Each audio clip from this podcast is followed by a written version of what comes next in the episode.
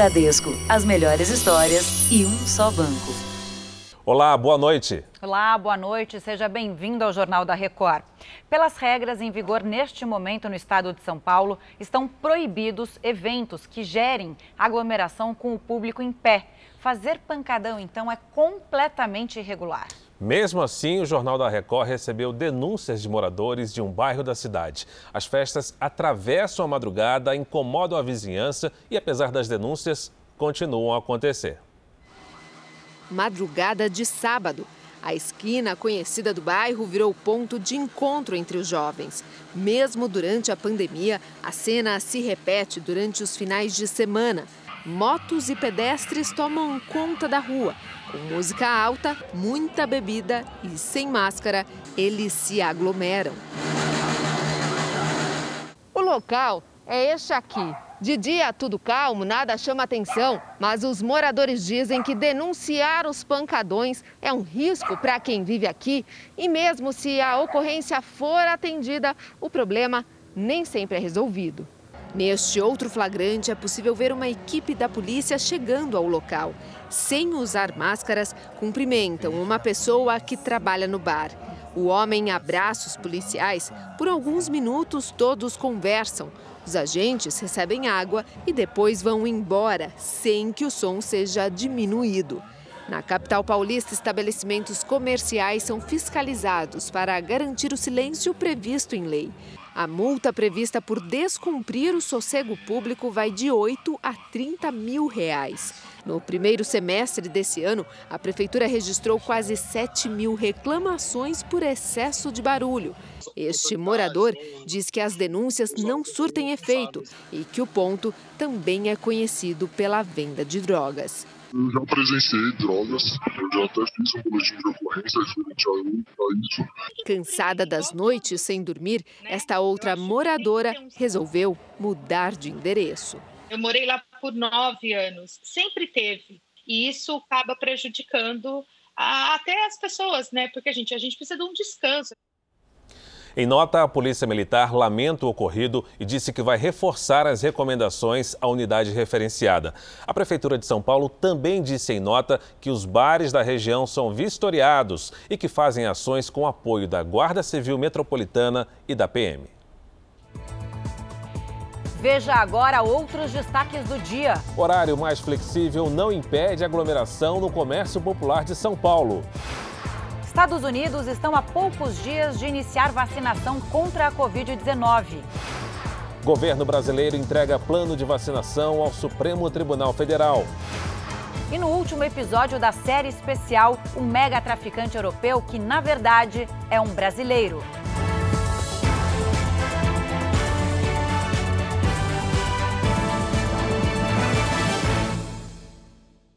Oferecimento: Bradesco, as melhores histórias e um só banco.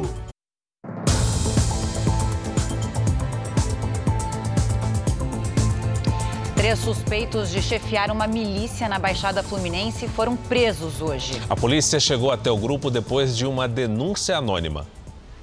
A reunião da milícia era feita neste bar em Duque de Caxias.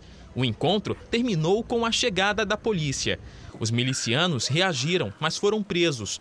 Os três homens são suspeitos de chefiar um grupo paramilitar na região. O grupo já era investigado por praticar roubos e extorsões a comerciantes e moradores. Eles também são suspeitos de cometer assassinatos em Duque de Caxias. A cidade registrou de janeiro a outubro deste ano 171 homicídios. O material apreendido com os milicianos pode ser uma pista para esclarecer os crimes cometidos pela quadrilha. Eles tinham uma arma, mira laser, munição e máscaras, além de roupas camufladas, coletes à prova de bala e acessórios da Polícia da Aeronáutica. Os agentes agora tentam descobrir como esse material chegou até os criminosos. Na Grande São Paulo, uma perseguição terminou com a morte de um homem de 31 anos. Ele desobedeceu a uma ordem de parar. Um PM e guardas metropolitanos concluíram que ele estava armado e abriram fogo. O motorista não tinha passagem pela polícia. Nas imagens, um carro da Polícia Militar passa em alta velocidade. Logo à frente está uma viatura da Guarda Civil Metropolitana para cercar um outro veículo que dá ré e foge. Policiais e guardas descem e atiram. O motorista acelera e a perseguição continua. A ação termina a um quilômetro dali, numa rua estreita. O motorista que fugia foi morto a tiros. No carro, vidros quebrados e marcas de balas. Flávio Santos de Amorim trabalhava como motorista particular e não tinha passagens pela polícia. Os guardas municipais dizem que a perseguição começou porque Flávio bateu numa viatura da GCM e não parou. A família do motorista acredita que ele tentou fugir porque a documentação do veículo estava vencida. Ele ficou com medo porque o carro está atrasado. O carro está tá atrasado no licenciamento, então como ele perdeu um carro o mês passado, Aí ficou com medo de perder outro carro. Cinco guardas civis e um policial militar foram presos em flagrante por homicídio doloso, quando há intenção de matar. Na delegacia, os agentes disseram que atiraram no motorista porque pensavam que ele estivesse armado. Investigadores estiveram no local onde o motorista foi baleado à procura de imagens de câmeras de segurança. A Guarda Civil Metropolitana disse que vai apurar o que aconteceu. Flávio não tinha registros na polícia. A rua sem saída, não tenha como. Meu, parou, levantou, tá bom. Agora eles atirou a queima-roupa, a queima-roupa mesmo, sem perdão de nada. O comércio de São Paulo ganhou mais duas horas de funcionamento. O objetivo era diluir a presença de compradores e assim diminuir o risco de contágio pelo coronavírus. É, mas não foi o que se viu no primeiro dia da medida. Nem parece que ainda estamos na epidemia do coronavírus. A 25 de março está cheia de gente. Distanciamento social pouco se vê. Pelo jeito, muitas pessoas acreditam que o problema já se foi. Só como comparação, aqui, o maior centro de comércio popular do país em dezembro do ano passado. E agora, apesar da pandemia, a aglomeração continua igual. Na verdade, eu vim trocar um produto e já estou indo embora. Tem que trabalhar, tem que comprar, tem que. A vida continua também, tem que. Não pode parar, né? E o tanto de rostos sem máscara, em poucos segundos, um, dois, três, quatro, é de perder as contas. Eu estava tomando um refrigerante. Foi só o tempo de eu tirar e tomar depois eu vou colocar de novo. Se num dia normal a situação já é difícil, com sol, muita gente aqui na 25 de março, imagina agora no momento em que está chovendo. O que, que as pessoas fazem? Se aglomeram aqui debaixo dos toldos. Nessa loja, por exemplo, a aglomeração vai até o fim do quarteirão. Outro jeito de fugir da chuva é dentro das lojas. De novo, gente que não acaba mais. Tomei cuidados com os horários, para vir mais tarde e tentar não pegar a quantidade maior de pessoas que viriam cedo, evitar a aglomeração. Doutor Marcos Cirilo é médico, diretor da Sociedade Brasileira de Infectologia. E entre um atendimento e outro, ele veio aqui na 25 de março conversar com a gente. Doutor, essas imagens que o senhor vê agora, isso aí te deixa preocupado enquanto infectologista? Isso nos deixa muito preocupado porque certamente os nossos indicadores vão piorar pelas características atuais do vírus e por esse comportamento que as pessoas estão tendo nesse momento. Muita gente aglomerada, nós não estamos vendo o pessoal com máscara 100% das vezes, não existe distanciamento, eh, as pessoas estão tossindo, estão falando, estão conversando. Isso é muito preocupante, realmente vai fazer com que os nossos números aumentem ainda mais. Esse é o medo. Ainda faltam duas semanas para o Natal e o apelo das compras deve trazer muito mais gente para o comércio. E o Jornal da Record traz os números de hoje da pandemia. Segundo o Ministério da Saúde, o país tem 6 milhões 680 mil casos de Covid-19. São 181.123 mortos. Foram 686 registros de mortes nas últimas 24 horas. Também entre ontem e hoje, 37.900 pessoas se recuperaram. No total, já são 5 milhões 500, 5 milhões 969 mil 706 pacientes curados e 729.298 seguem em acompanhamento. O estado de Goiás apresentou problemas técnicos e não atualizou os dados hoje. Em todo o Brasil, os estados têm escalas diferentes para medir o risco de transmissão para a Covid-19. No Rio Grande do Sul, a fase mais grave é a chamada bandeira preta, que até agora não tinha sido atingida. Duas regiões importantes do estado, Bagé e Pelotas, entraram nesse nível. O governo do Rio Grande do Sul entrou em alerta máximo. Nos últimos sete dias, o estado registrou aumento de 14% nas hospitalizações e de 15% no número de mortes por coronavírus. O índice de ocupação de leitos passou dos 80%. A taxa chega a ser maior que a registrada durante o pico da pandemia, em agosto. O novo mapa da pandemia aponta que duas das 21 regiões estão com risco altíssimo para o contágio. Bagé e Pelotas, na região sul do estado, foram classificadas com bandeira Juntas, elas abrangem 28 cidades gaúchas. Isso me deixa muito triste, muito frustrada, porque nós estávamos trabalhando para evitar justamente isso, inclusive com a edição do último decreto de restrições. Outras 18 regiões estão com bandeira vermelha, com risco grave para o coronavírus. O Rio Grande do Sul tem quatro níveis de classificação para o risco da doença. Essa é a primeira vez, desde o início da implantação do modelo, no mês de maio, que o Rio Grande do Sul tem regiões em bandeira preta. Na prática, essa classificação significa a restrição máxima das atividades. Apenas serviços considerados essenciais podem continuar funcionando. Não podemos parar na bandeira preta totalmente a administração pública, mas aqueles serviços não essenciais que podem aguardar, eles vão trabalhar apenas com 25% dos trabalhadores e não com os 100% como tem na bandeira uh, amarela, quando, é, quando não tem risco. Desde quinta-feira, comércio e serviços não essenciais estão fechados em Pelotas devido a um decreto municipal. Ontem, um grupo de empresários realizou um protesto em frente à prefeitura contra a medida. Caso a classificação em bandeira preta se mantenha, as restrições mais rígidas serão aplicadas a partir da próxima terça-feira. A Prefeitura de Pelotas informou que vai recorrer da decisão do governo do estado. Em Brasília, o governo enviou ao Supremo Tribunal Federal, conforme havia sido determinado, o Plano Nacional de Vacinação contra a Covid-19. Vamos ao telão ver alguns destaques do documento. O relatório enfatiza que não há até o momento vacina registrada e licenciada contra a Covid-19 no país. Mas, segundo o Ministério da Saúde, já há uma garantia de 300 milhões de doses. Elas se dividem entre as vacinas de Oxford, da Aliança Internacional da COVAX e do laboratório Pfizer, com quem o governo está em negociação. Não há data marcada para o início da vacinação.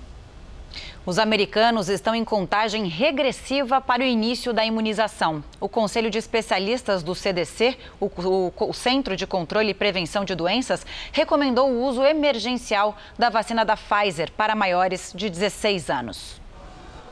A FDA, que equivale à Anvisa no Brasil, já havia dado sinal verde. A única advertência foi incluir no rótulo da vacina um alerta a pessoas alérgicas. No Reino Unido foram dois casos dessa reação. Segundo a Organização Mundial da Saúde, produzir e aprovar o uso de uma vacina para combater doenças infecciosas pode demorar décadas. A da febre tifoide e a da dengue, por exemplo, levaram mais de um século cada. A da meningite demorou 92 anos. Cientistas ainda não conseguiram encontrar um imunizante para enfermidades como malária, zika e AIDS. Mas, com o auxílio da tecnologia, em apenas 10 meses a vacina da Covid-19 já começou a ser distribuída. O presidente Donald Trump disse hoje cedo que os Estados Unidos conseguiram um feito inédito na história mundial e reafirmou que todos os americanos terão acesso de graça à vacina. O primeiro lote terá 2 milhões e 900 mil doses que devem ser entregues em mais de 600 centros de vacinação em todo o país. Agentes federais vão supervisionar a distribuição. O governo recomenda que os primeiros da fila sejam profissionais da saúde e residentes de lares de idosos. Desde o início da pandemia, o coronavírus matou 296 mil pessoas nos Estados Unidos. De volta ao Brasil, a gente fala de uma triste realidade agora. Crianças que nascem em famílias de baixa renda aqui no país têm o futuro comprometido. Uma pesquisa apontou que a maioria delas permanece na pobreza ao longo da vida. Meu nome é Luana, sou moradora daqui de Ausch, Nova Iguaçu. Morar aqui é muito ruim. O esgoto aí no meio da rua, a rua cheia de barro, quando chove ninguém consegue passar. É uma luta diária. Uma luta que se repete por gerações. A Luana é nascida e criada em uma das comunidades mais pobres da Baixada Fluminense. Os pais e os avós dela também cresceram aqui. Você tem vontade de sair daqui? Ah, eu tenho. Tenho. Porque aqui nunca, nunca mudou e a gente já até desanimou de um dia mudar. Na casa de três cômodos vivem cinco adultos e quatro crianças. O auxílio emergencial, pago pelo governo federal desde abril por causa da pandemia, tem ajudado a segurar as pontas junto com o trabalho de manicure. O que, que você queria para sua vida ou para a vida dos seus filhos? Uma coisa mais evoluída, né? É o que a gente quer para o nosso filho. A Luana já começou a correr atrás desse sonho. Outros, por estarem tão distantes, precisaram ser abandonados ao longo do caminho. Essa parece ser só mesmo a corrida normal da vida, mas não é bem assim. É que enquanto para alguns o trajeto é livre, só depende mesmo do esforço pessoal, para quem nasce em uma família pobre, o caminho é cheio de obstáculos. A condição financeira dos pais, a falta de acesso a uma alimentação de qualidade, se tiveram que deixar a escola para trabalhar, não é de se estranhar que os mais pobres fiquem para trás. É que essa só seria uma corrida justa se todos estivessem nas mesmas condições de disputa. Mas não é o que mostra um estudo da Organização para a Cooperação e Desenvolvimento Econômico. Ele coloca o Brasil entre os países que mais apresentam barreiras para que as pessoas melhorem a condição social.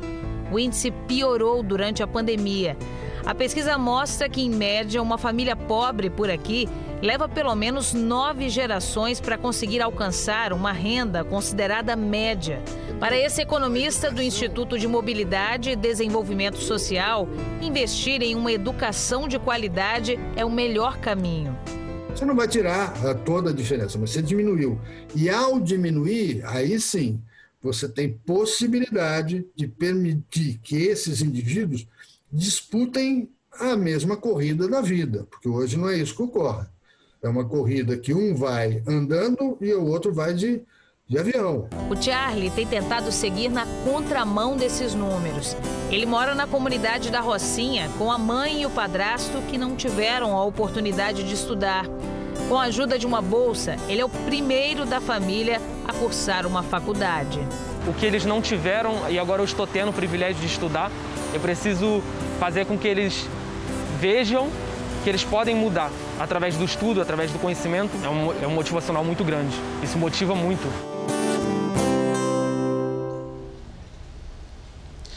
Cantor Luciano Camargo, que nós conhecemos há tantos anos cantando músicas românticas com o irmão Zezé, hoje vai surpreender o público. Quando a gente acha que não dá mais para surpreender, é a gente que se surpreende, né, Fara?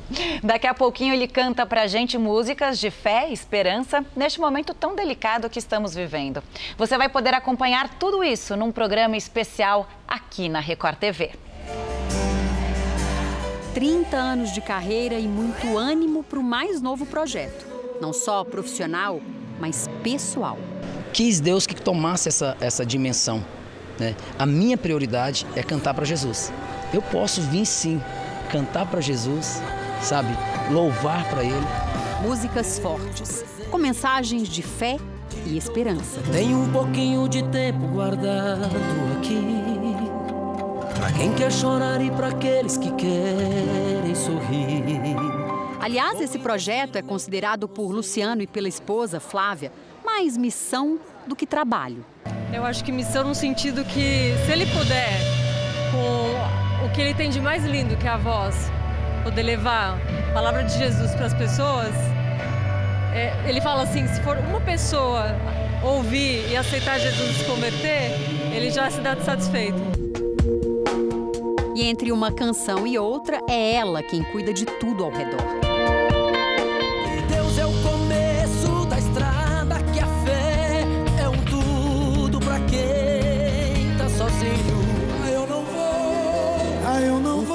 Raro na carreira, sem o irmão ao lado para dividir o palco. Então isso aqui não é o rompimento da minha dupla com meu irmão, de jeito nenhum. Isso não, não tem como ser. Eu nasci para cantar com meu irmão. É um projeto paralelo. É um projeto pessoal que começou com um pedido da minha mãe.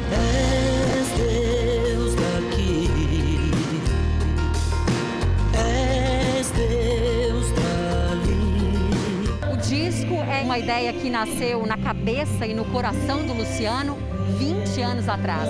Antes de começar essa gravação, ele contou um resumo dessa história. A minha mãe chegou em mim, eu estava louvando junto com a minha irmã, e ela pediu para que eu gravasse um CD só de louvores. Foi preciso um longo caminho para que o desejo daquele jovem Luciano se concretizasse. Aos 47 anos, chegou a hora.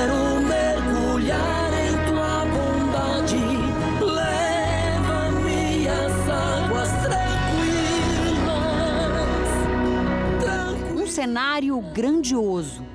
A gravação do especial da Record TV em São Paulo aconteceu pouco mais de um mês atrás. Músicos distanciados, shows sem plateia, tudo para garantir a segurança em tempos de pandemia. Naquele dia, Luciano nem imaginava a grande perda que enfrentaria. Dias depois da gravação, a morte de seu Francisco, pai de Zezé e Luciano, surpreendeu a todos. Luciano, isolado por causa da Covid-19, não conseguiu estar com a família no dia do enterro. Seu templo sou eu, habita sem mim. Apesar da dor, o alívio de saber que deu tempo de o pai conhecer seu novo projeto. Meu pai já fazia um tempo que ele estava é, hospitalizado. E, e nós colocamos uma TV dentro do quarto dele. Graças a Deus, ele pôde ouvir a música, ele ouviu a música, ele, ele viu o clipe. Uma das faixas do trabalho, a música Haja Luz, da banda Universos, vai estar na trilha sonora da nova superprodução da Record TV, a novela Gênesis. O Senhor disse, haja luz. A abertura da novela, a primeira vez que vai mostrar as cenas da novela no especial que eu estou fazendo, né? é, é mais um sinal mesmo que não sou eu, é ele. Nesse tempo onde o amor se esfriou. Coisa boa, então já coloca o celular aí para pitar, porque o especial com o Luciano é hoje, logo após a Fazenda. Um acervo fotográfico histórico encontrado num leilão revelou um Rio de Janeiro do início do século XX. O material transformado em livro ajudou na descoberta de um fotógrafo pouco conhecido. Se tem uma coisa que carioca gosta é de uma boa roda de amigos para conversar. E entre os assuntos, falar das belezas do Rio. O meu pai, quando chegou aqui, em 1929, ele tinha 19 anos.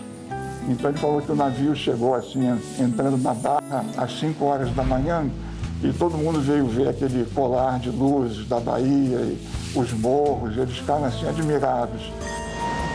Nem um dia de chuva consegue tirar os encantos dessa privilegiada geografia. Claro que a paisagem do Rio de Janeiro ajuda. Se você tem talento e você tem técnica e você inventa ângulos novos e você sabe dominar, por exemplo, a foto da capa, você vê que é um dia nublado, como hoje. Foi para homenagear a cidade e o fotógrafo francês André Charles Armeila que o escritor e historiador Pedro Corrêa do Lago lançou um livro com 180 fotos do Rio Antigo. Registros de uma década, entre os anos de 1903 e 1913. Na verdade, ah, nós aqui recuperamos um- uma pessoa que salvou uma parte da memória do Rio de Janeiro e a respeito do qual a gente não sabia nada. Um rio que o seu Israel, de 75 anos, nascido e criado no bairro da Lapa, guarda na memória. Tinha ali os bondes, tinha o, o Larguinho da Lapa, né? Tudo isso foi demolido, isso era um local mais agradável. Seu Israel, qual era o lugar que o senhor gostava de namorar aqui no Rio? Sem dúvida, não, nem, não era nem eu, era todo mundo, era a Barra da Tijuca, São Conrado, né? E lá não tinha nada, não havia prédios. As irmãs de Testemunhas, né?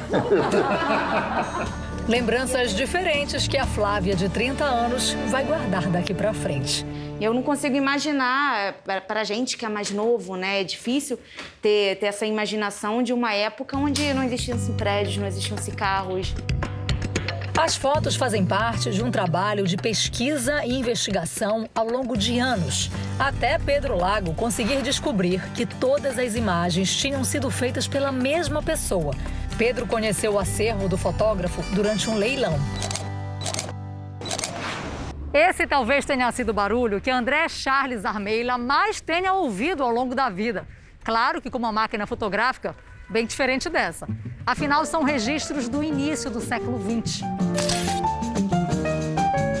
Armeila era um homem com uma história de vida pouco conhecida. Não se tem conhecimento de fotos dele, nem se sabe por que saiu da França e veio morar no Brasil. O único registro que existe é de que o fotógrafo morreu aqui no Rio por volta de 60 anos e foi enterrado como indigente. E se ele não teve a obra reconhecida em vida, está agora sendo homenageado pelo talento de quem tinha um olhar diferenciado para as paisagens cariocas, numa época em que um clique era um clique, bem diferente do que o que a gente faz hoje com o celular. Todo esse movimento da água, a maneira com que ele trata os morros, as pedras, as nuvens, a luz, é extraordinário. Entendeu? Quer dizer, Uh, e eu acho que nisso ele tem uma grande originalidade e merecia ter sua obra recuperada. Para os três cariocas, o livro representa o orgulho da cidade e a esperança de que é possível continuar acreditando numa cidade maravilhosa.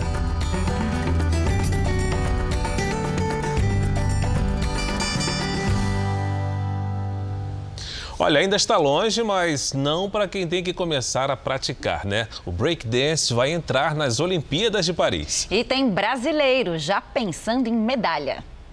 Mãos que dançam como os pés. Braços que se movimentam como se fossem as pernas. Giros e mais giros no ar, com a cabeça no chão. É de deixar qualquer um tontinho da Silva. No breakdance ou breaking de competição, os dançarinos levam o corpo ao limite.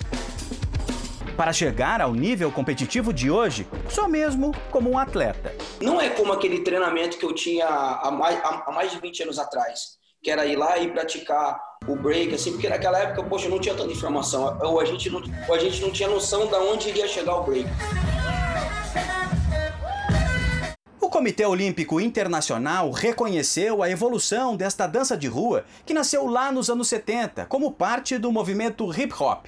Cada vez mais o esporte se funde com a cultura urbana e agora também com a arte em movimento. O breaking já esteve na última edição dos Jogos Olímpicos da Juventude e agora vai estrear nas Olimpíadas em Paris, em 2024. Já há uma Federação Mundial dos Esportes de Dança que estabeleceu as regras. Nas Olimpíadas, os jurados vão avaliar os duelos entre os B-Boys, como são chamados os homens, e as B-Girls, como são chamadas as mulheres. Serão mais quatro anos para se organizar e definir quem vai representar o Brasil.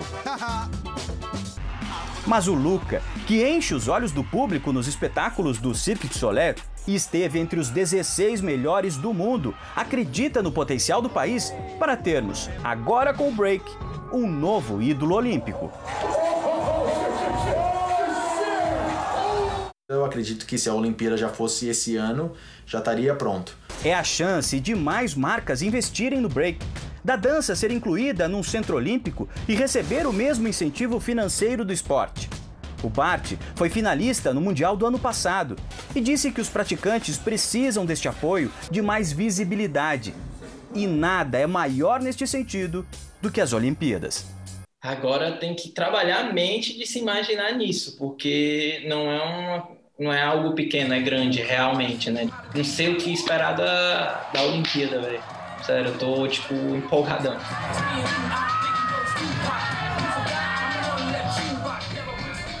Veja agora os destaques do próximo Domingo Espetacular. Exclusivo. Os detalhes da investigação que levou um dos homens mais procurados do mundo para a cadeia. O paraguaio Pedro Galeano é considerado o maior fornecedor de armas para o tráfico de drogas no Rio de Janeiro. Silvio Santos vem aí. E é quem que é o aviãozinho?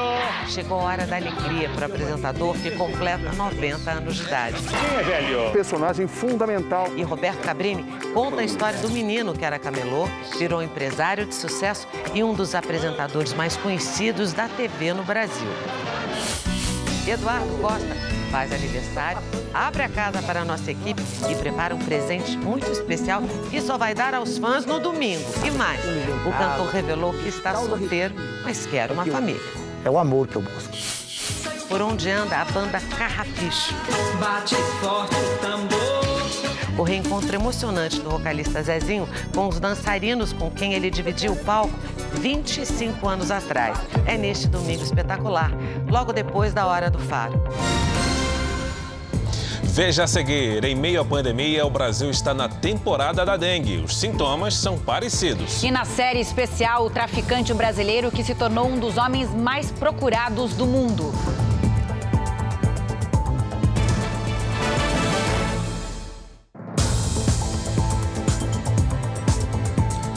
Nos últimos meses, a Covid-19 tomou conta do noticiário, mas outras doenças também ameaçam e a gente não pode baixar a guarda. É o caso da dengue.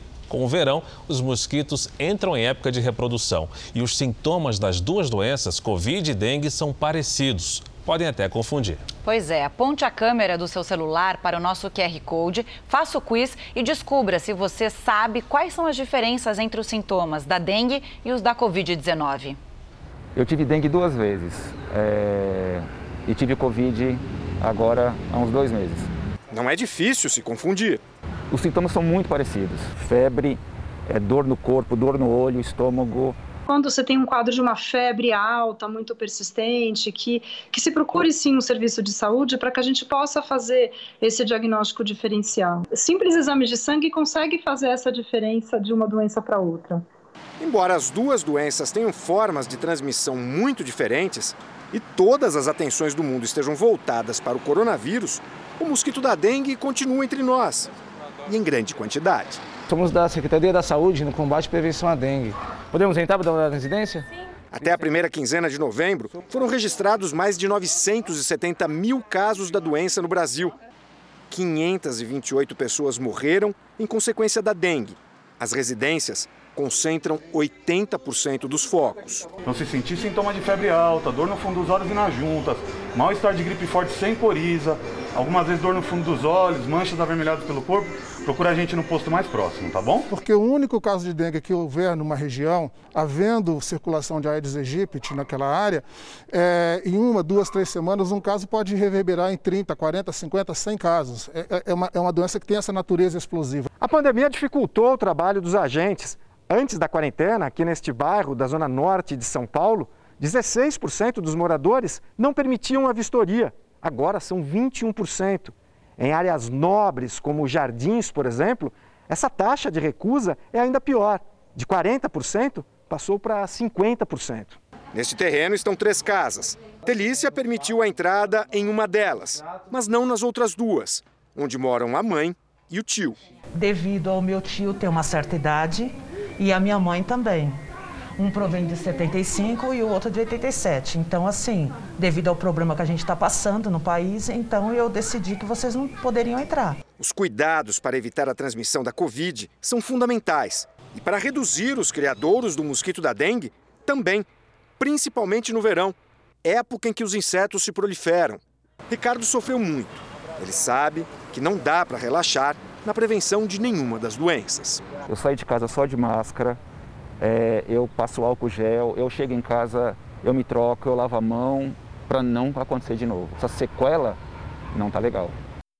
Nesta semana, a Anvisa divulgou um alerta sobre um fungo raro muito resistente a antibióticos. Ele apareceu pela primeira vez no Brasil. Cientistas da Universidade de Brasília criaram um remédio para tratar o superfungo que tanto preocupa as autoridades da saúde. E o melhor, o medicamento nacional é mais barato do que o importado dos Estados Unidos. De acordo com a Agência Nacional de Vigilância Sanitária, o primeiro caso no Brasil de contaminação por Candida auris, conhecido como superfungo, foi registrado em um hospital particular na Bahia. O microorganismo causa infecção na corrente sanguínea do paciente e pode até levar à morte. O remédio para o tratamento é importado, vem dos Estados Unidos e custa em média 26 mil reais a caixa. Mas pesquisadores do Instituto de Química e da Faculdade de Medicina da UNB criaram um substituto, 80% mais barato. A ideia é usar tecnologia 100% nacional. Essa nova medicação agrediria bem menos o organismo durante o tratamento, enquanto que a atual pode sobrecarregar os rins. As análises começaram em 2013, com testes em animais. O medicamento seria produzido à base de um princípio ativo que atua contra fungos multiresistentes.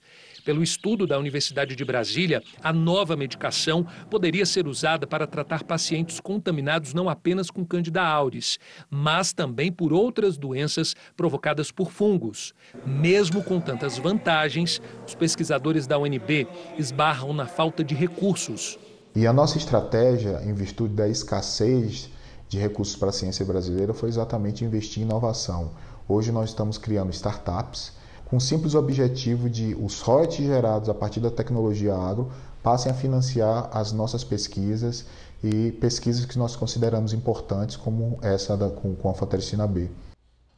A Virada Cultural de São Paulo, evento com 24 horas de atividades artísticas, já começou e de um jeito diferente. A Patrícia Ferraz acompanha uma das apresentações e conta pra gente sobre as mudanças. Boa noite, Patrícia.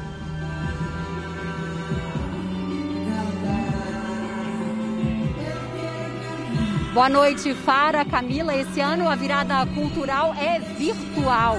O mote é tudo de arte, nada de aglomeração. As apresentações, a maior parte delas, é transmitida via internet. Eu estou aqui no Vale do Anhangabaú, no centro de São Paulo. A gente acompanha uma apresentação que mescla dança urbana e balé contemporâneo ao som de Elza Soares. A cereja do bolo é esse espetáculo de luzes.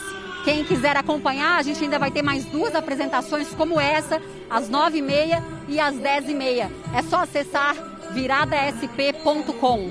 Fara, Camila, Obrigado. O presidente Trump criticou a Suprema Corte dos Estados Unidos após o tribunal rejeitar uma ação do Texas que pedia a desconsideração de milhões de votos em quatro estados americanos. Pelas redes sociais, Trump disse que faltou sabedoria e coragem aos juízes. O pedido foi feito pelo governo do Texas com apoio de Trump e outros 17 estados, quase todos governados pelo Partido Republicano. O documento pedia anulação de milhões de votos em quatro estados, que modificaram as regras para a votação por correspondência por conta da pandemia. Nesta segunda-feira, o Colégio Eleitoral se reúne para escolher, de maneira oficial, o presidente dos Estados Unidos. Joe Biden conta com os delegados necessários para ser o escolhido. O presidente Trump afirmou que a luta acabou de começar. O secretário-geral da ONU pediu para que os líderes mundiais declarem estado de emergência climática em todos os países. A intenção é estimular ações para evitar um aquecimento global, o que, segundo o secretário, seria catastrófico. O discurso aconteceu durante um evento virtual com 70 líderes internacionais. Países como Brasil, Estados Unidos, Rússia e México não foram convidados para a reunião. A Justiça Militar de São Paulo absolveu sete policiais da acusação de cometer três crimes para esconder a execução de um jovem. Os policiais são acusados de executar o ambulante David dos Santos, de 23 anos, em abril deste ano, na zona oeste de São Paulo. Os agentes devem ser soltos para responder em liberdade ao processo por homicídio doloso na Justiça Comum. O Ministério Público Militar deve recorrer da decisão. Dois homens morreram em um acidente entre uma moto e um carro na zona sul de São Paulo. As imagens de circuito interno mostram o momento em que o piloto da moto tenta fazer uma conversão proibida e é atingido em alta velocidade por um carro. O motorista do carro não se feriu. Veja a seguir a queda do helicóptero em Angra dos Reis. O piloto bateu em cabos de alta tensão. E na série especial, a maior operação do ano contra o narcotráfico busca um brasileiro radicado na Europa.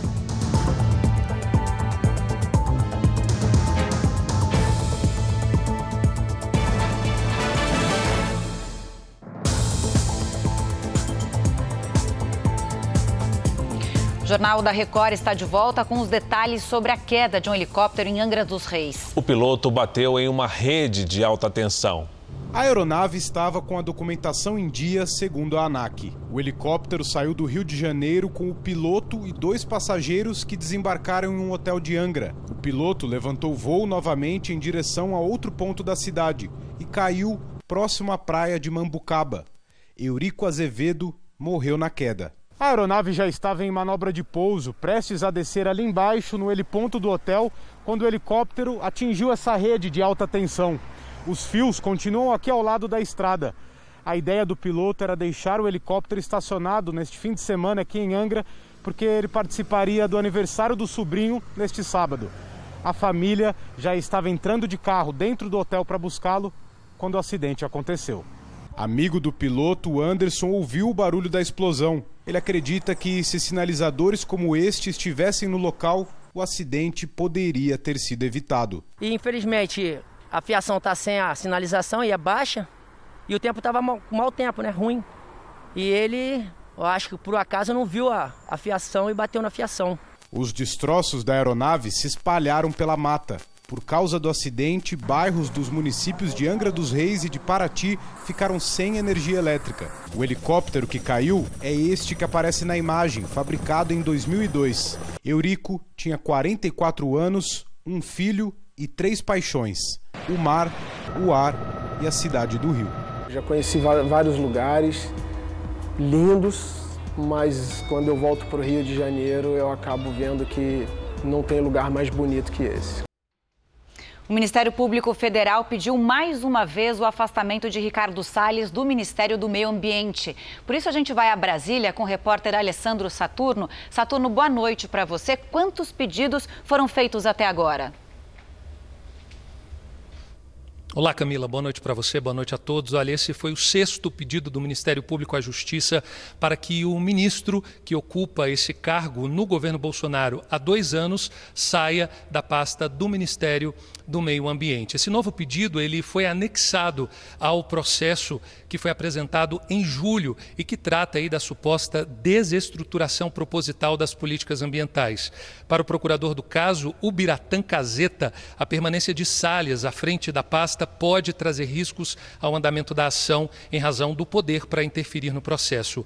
Para os procuradores, sem a troca do ministro, o meio ambiente pode sofrer consequências irreversíveis. Bom, hoje à tarde eu conversei com o ministro por telefone e ele me disse que não iria responder é, e não iria comentar esse pedido feito pelo Ministério Público. Camila Fara. Obrigada, Saturno, pelas informações.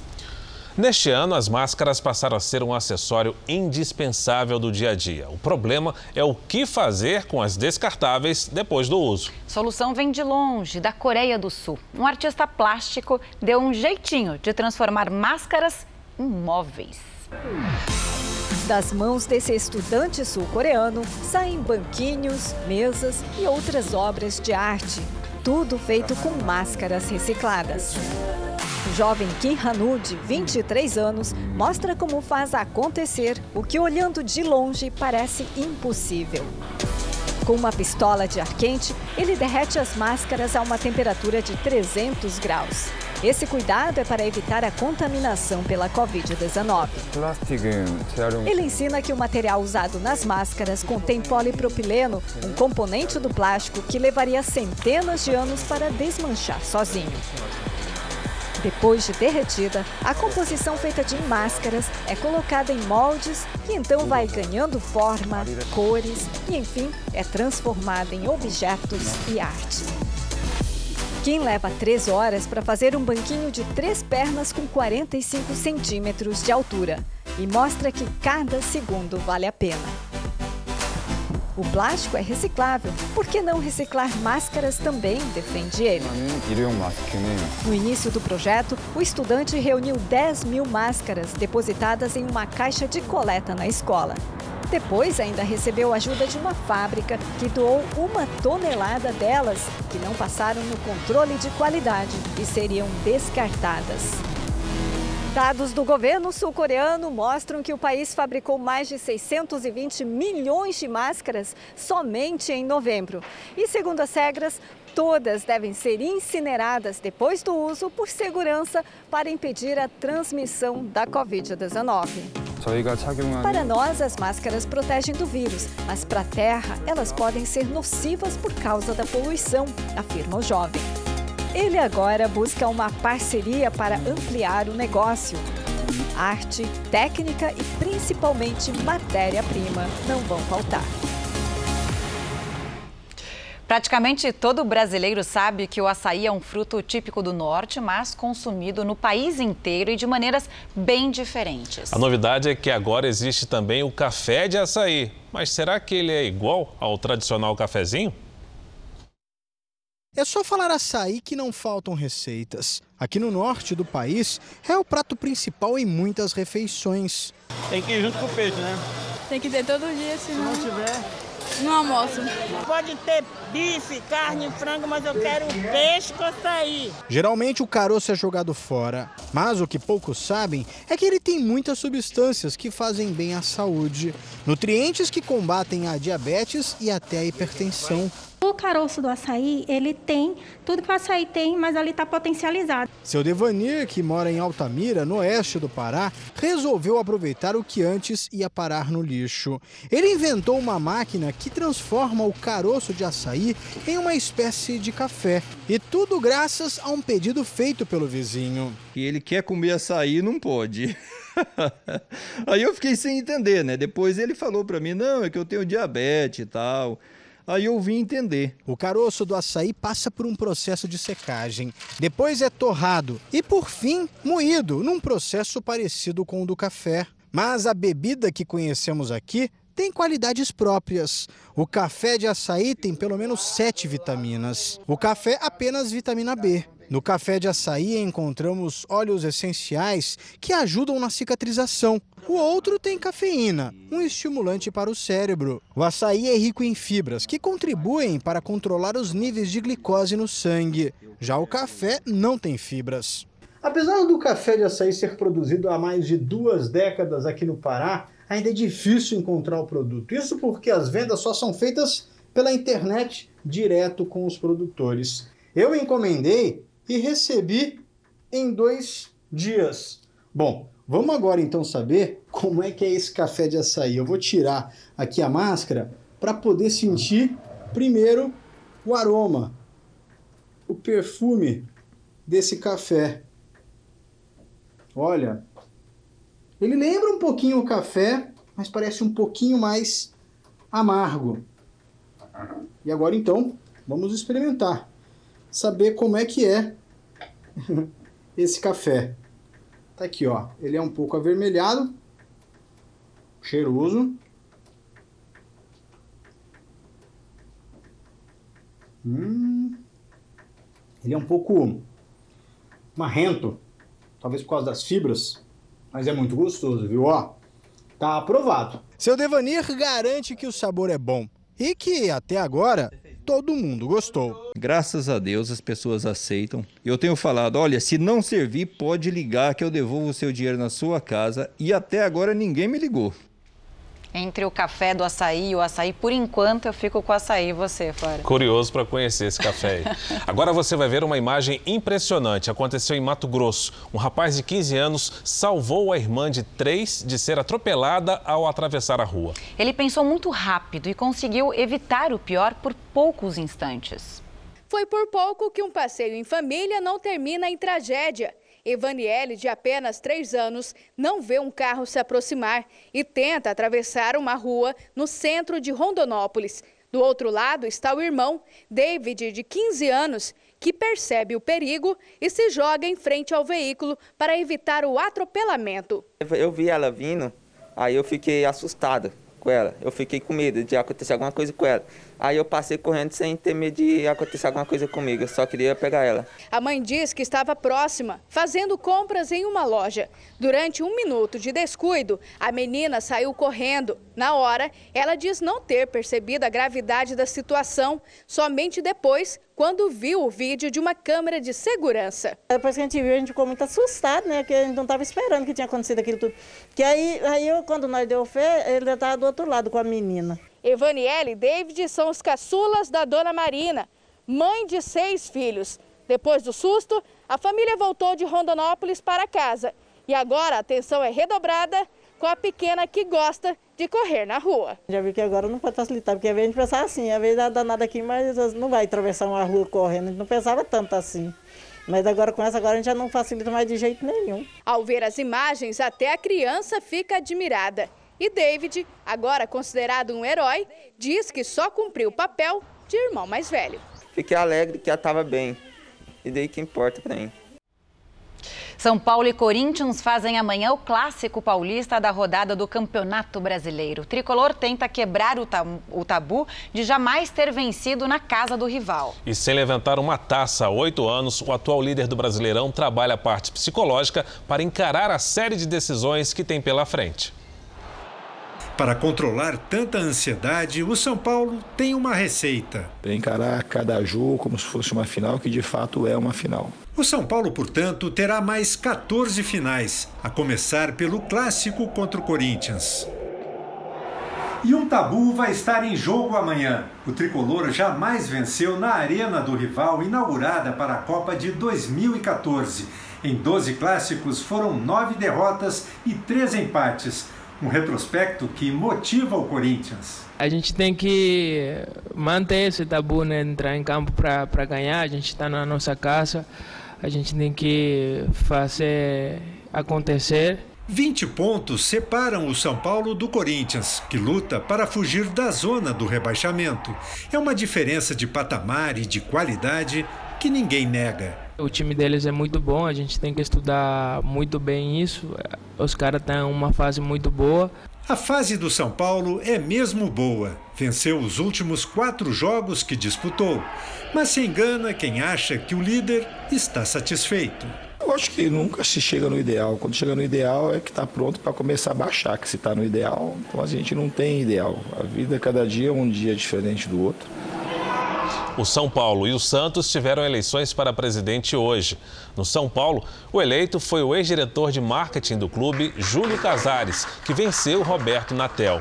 Casares assume no dia 1 de janeiro para um mandato de três anos. No Santos, Andrés Rueda foi o eleito para comandar o clube também pelos próximos três anos. Bragantino e Fortaleza se enfrentaram em Bragança Paulista com direito a gol da vitória no fim do jogo. O Bragantino abriu o placar logo aos 13 minutos. Gol contra de Carlinhos após o escanteio. No fim do primeiro tempo, pênalti para o Fortaleza. Juninho empatou. Aos 43 do segundo tempo, Tony Anderson fechou o placar. Bragantino 2, Fortaleza 1. Já o vice-líder Atlético Mineiro foi até Curitiba enfrentar o Atlético Paranaense. Keno poderia ter feito o primeiro gol do jogo, mas Santos defendeu o pênalti e salvou os paranaenses. Mas não por muito tempo. Vargas não desperdiçou a chance e marcou o primeiro gol dele pelo Atlético Mineiro. O chileno ainda fez outro, mas o lance foi anulado pelo VAR. Final de jogo: Atlético Paranaense 0, Atlético Mineiro 1.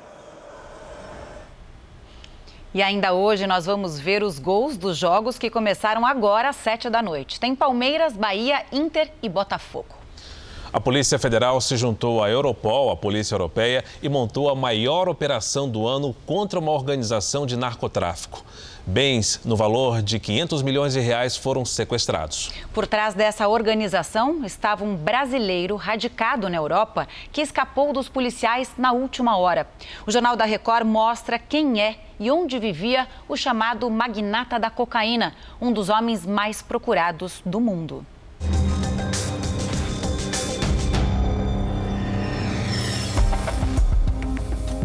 Marbella sul da Espanha, um luxuoso balneário. Ponto de encontro de ricos e famosos de todo o mundo.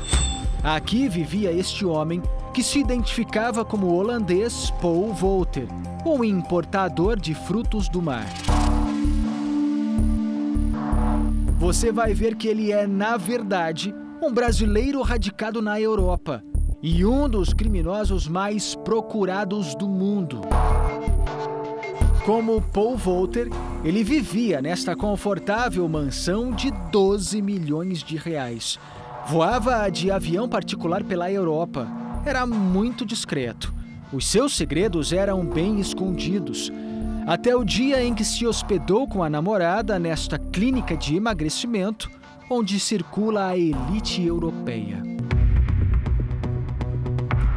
Homens como das forças policiais da Espanha invadiram a clínica e, para espanto geral, levaram preso Paul Volter. A acusação: tráfico internacional de 1.700 quilos de cocaína no rebocador Titã III, numa associação com traficantes da Galícia, como o Charline, conhecidos na Espanha toda. Com advogados pagos a peso de ouro, ele conseguiu álibis falsos em Portugal. Pagou parte de uma fiança de mais de 300 milhões de reais e foi solto. A defesa ainda apresentou uma certidão de óbito por Covid e outra de cremação. Afinal, mortos não vão a julgamento mas documentos com fotos e digitais enviados à Espanha pelas autoridades brasileiras revelaram que Volter, na verdade, era o brasileiro Sérgio Roberto de Carvalho, de 62 anos, um dos traficantes mais procurados do mundo, responsável por introduzir na Europa 45 toneladas de cocaína por ano e movimentar mais de um bilhão de reais. Para as autoridades, ele está bem vivo e é procurado pela Interpol. O grande líder da organização criminosa, ele era na verdade um negociador, tanto com quem produzia cocaína quanto com quem comprava. E ademais, ele tinha vida na Europa. Ele usava passaportes, documentos falsos, justamente para poder se movimentar pelos países europeus e negociar com várias organizações criminosas. Sérgio de Carvalho faturou alto com o aumento do consumo de cocaína na Europa e da oferta dos produtores andinos. A participação brasileira no negócio saltou, como mostram as apreensões da droga vinda do Brasil em dois portos mais visados da Europa. Mas um golpe atingiu o conglomerado do crime. No fim de novembro deste ano, uma mega operação conjunta da Polícia Federal e da Europol prendeu homens da organização de Carvalho no Brasil, países da Europa e Oriente Médio. Com a prisão e as buscas realizadas, nós chegamos a um patrimônio de quase meio bilhão de reais somente nessa fase da operação ao ponto de nós encontrarmos no porta-malas de uma van 12 milhões aproximados de euros, mais de 70 milhões de reais. O dinheiro pertencia a Carvalho e foi encontrado em Portugal. Aliás, Portugal foi o último país onde ele teria sido visto antes de desaparecer. O fio da meada da história desse brasileiro a gente encontra em Mato Grosso do Sul. Sérgio Roberto de Carvalho é ex-major da Polícia Militar daqui de Mato Grosso do Sul. Atuou como policial no estado por 16 anos, até se aposentar legalmente em 1996. Um ano depois de deixar a corporação, Major Carvalho, como ficou conhecido, foi preso pela primeira vez por envolvimento com o tráfico de drogas. Em 2018, Major Carvalho foi expulso da PM por decisão judicial. Depois de cumprir pena por tráfico, voltou ao banco dos réus por envolvimento em jogos de azar. Após várias prisões e processos no Brasil, ele se lançou numa empreitada maior do crime organizado internacional. A operação contra a organização de Carvalho conseguiu mandados de arresto para 37 aeronaves. São elas que trazem o grosso da cocaína através da fronteira brasileira. Em Mato Grosso do Sul, o tráfego é tão intenso que acidentes se tornaram rotineiros. Este helicóptero foi encontrado queimado no interior do estado. Grandes peças ficaram retorcidas. A aeronave voava a serviço do tráfico de cocaína. Voos excessivamente longos e frequentes aumentam os acidentes. Este avião caiu por falta de combustível, mas tinha uma bomba clandestina para abastecimento em voo. Esta delegada, que trabalha há cinco anos na repressão de crimes aeronáuticos, explica que o investimento do crime organizado é alto em toda a infraestrutura aérea. A divisão responsável pela logística vem recrutando muitos pilotos. São pessoas bastante articuladas que se utilizam também de várias vertentes criminosas. Uma grande estrutura, há um investimento gigantesco, é, tanto financeiro como de logística, para que todo esse crime aconteça.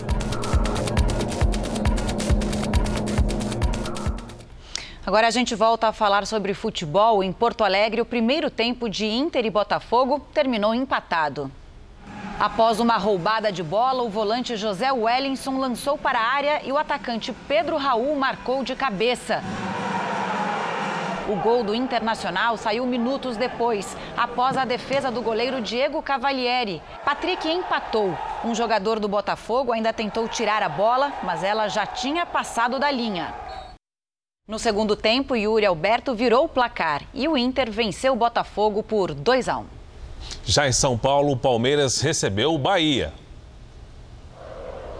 William fez o primeiro.